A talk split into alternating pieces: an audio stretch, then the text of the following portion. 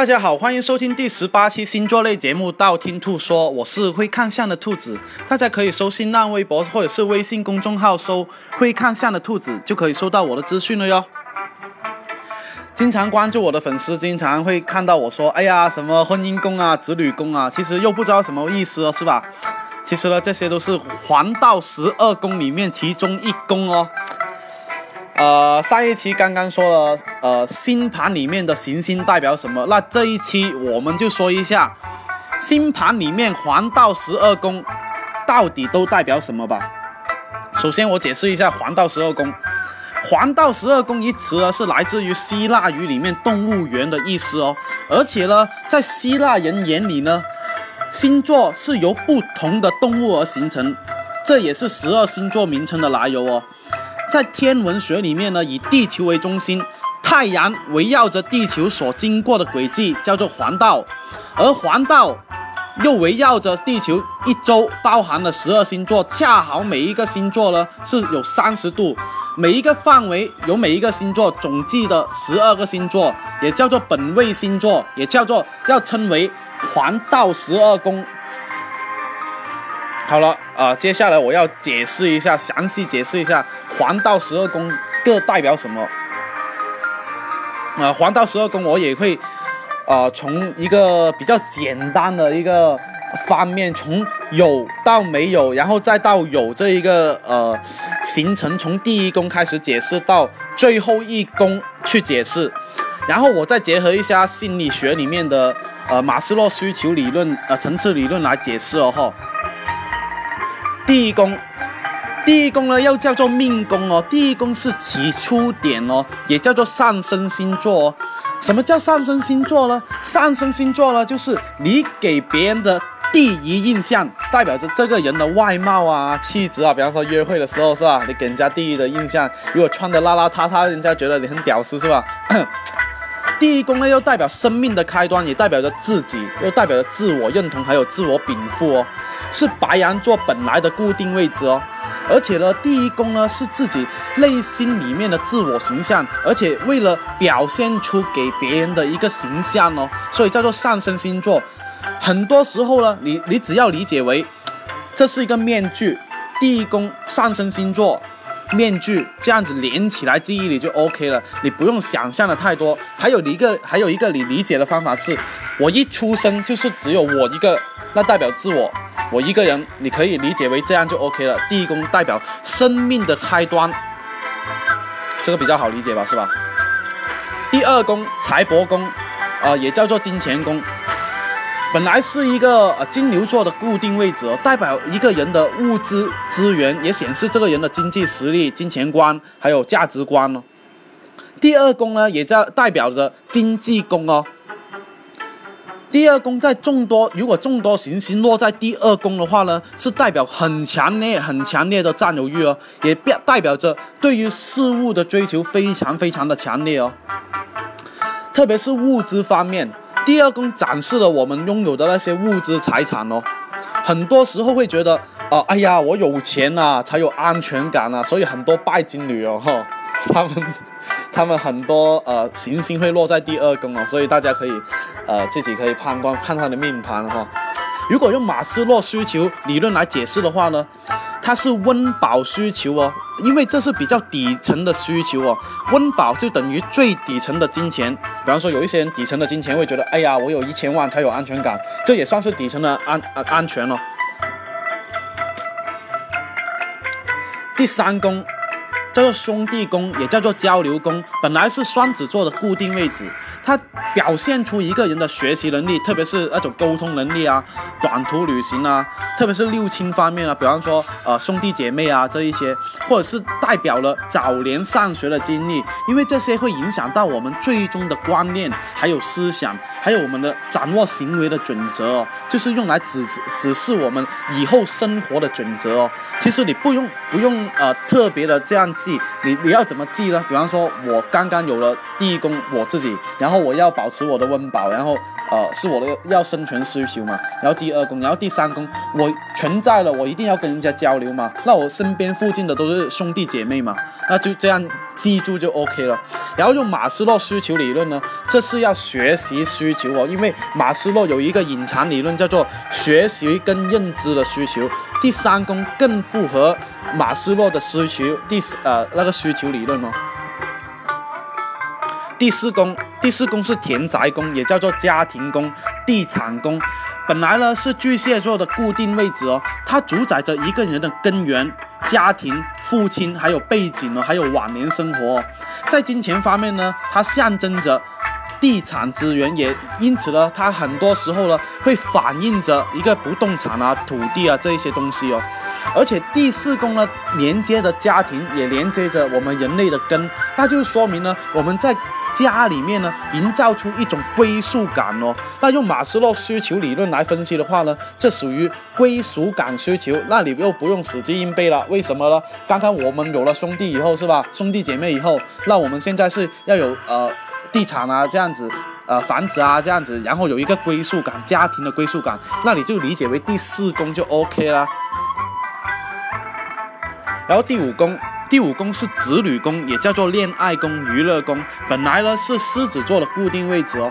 第五宫代表的是一个人的对感情还有态度一种表现形式哦。比方说一个人对爱情啊、子女啊、赌运啊、休闲娱乐啊，这一些都表现在第五宫上面哦。其实呢，这个可以直接理解为对爱跟娱乐的宫位是比较简单去理解哦。而且呢，是马斯洛需求理论里面的。爱的需求哦，那你爱的话可以理解为我爱人啊，恋爱啊，还有娱乐嘛。你恋爱肯定要看电影吧，是吧？那你还肯定要开房是吧？啊，再说第六宫啊，第六宫呢叫卢普宫，也叫做事业宫哦，它跟第二宫的金钱宫是不一样的哟。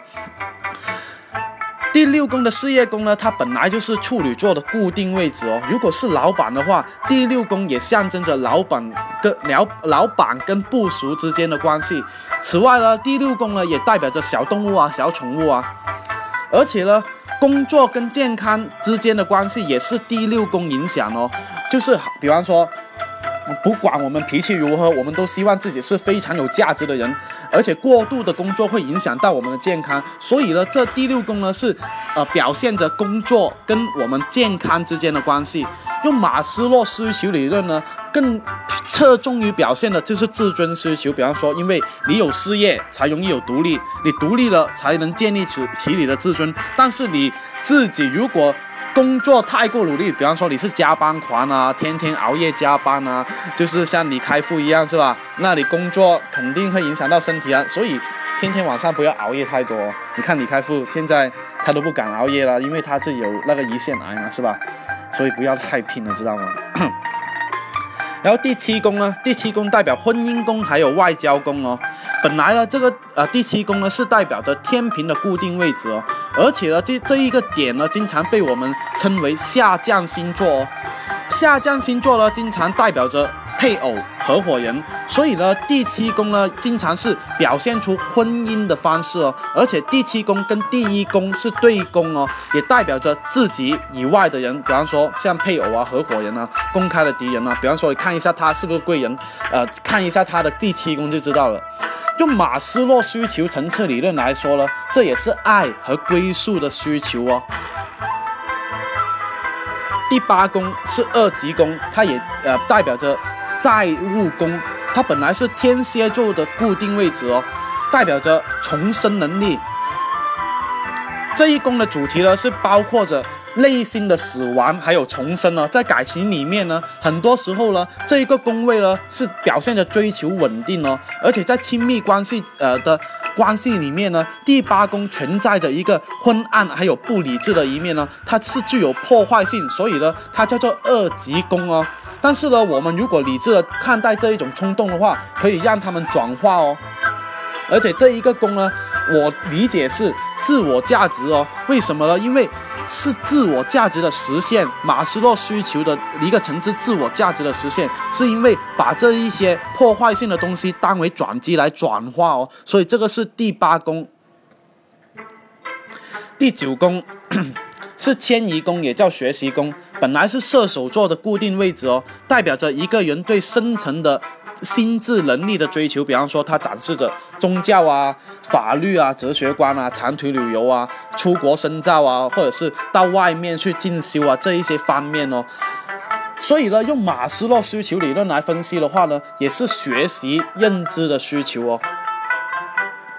第十宫官禄宫也叫做事业有成宫，它在天顶哦，星盘里面有一个天顶哦，第十宫哦，原来呢这个位置呢是摩羯座的固定位置哦，代表着一个人的自我实现还有外在表现哦，它显展示在比方说啊我的职位是什么，我是谁谁谁 CEO 啊，或者是我创业当老板啊，升迁啊，权威啊，信用这一些都是代表着这个宫位哦。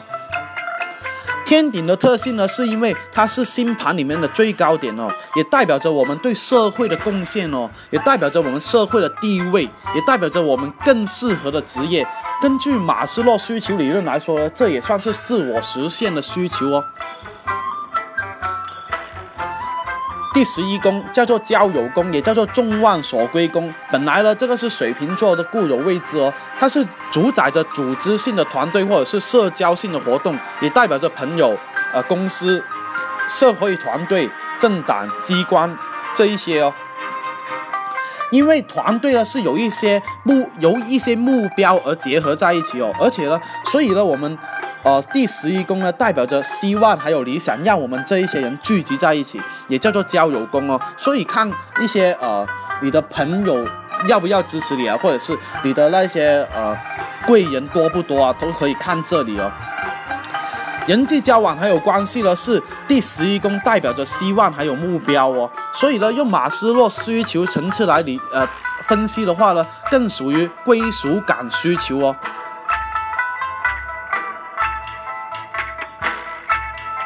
第十二宫死亡宫也叫涅槃宫，本来是双鱼座固定的位置哦，它暗示着行为还有昏暗的场所哦，因此呢，它代表着一些秘密、敌人、潜意识、医院、监狱这一些东西哦，它也象征着一个循环的终结。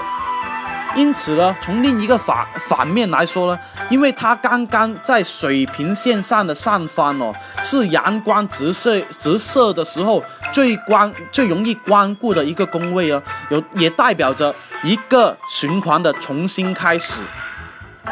所以这个可以理解为马斯洛需求理论的自我实现哦，自我实现以后重新得到新的自我，然后又到到要到达到第一宫了，这有点像。啊，乔布斯传，你看一下乔布斯传就知道了，他是怎么啊从第一宫走到第十二宫，从苹苹果被踢踢出苹果公司以后，他又加开创了一个呃一个动画公司，又最后又开始呃从第一宫进回呃呃，因为他又被聘请为 CEO 嘛，苹果的 CEO 嘛，然后再进入回十二宫，把苹果推上一个高峰。大家可以看一下乔布斯传，非常励志，非常好看哦。今天星盘里面十黄道十二宫就说的差不多了。想知道下一期节目播什么吗？要订阅我的电台哦，或者是去我新浪微博、微信公众号搜“会看相的兔子”来关注我。你不需要把我所有节目都听了，等你遇到你想听的那一期，那你听我那一期节目就 OK 了哟。我喜马拉雅的账号等你来关注哦，里面有我节目最新的动态。那今天先说到这里，我们下期再见吧，么么哒，么。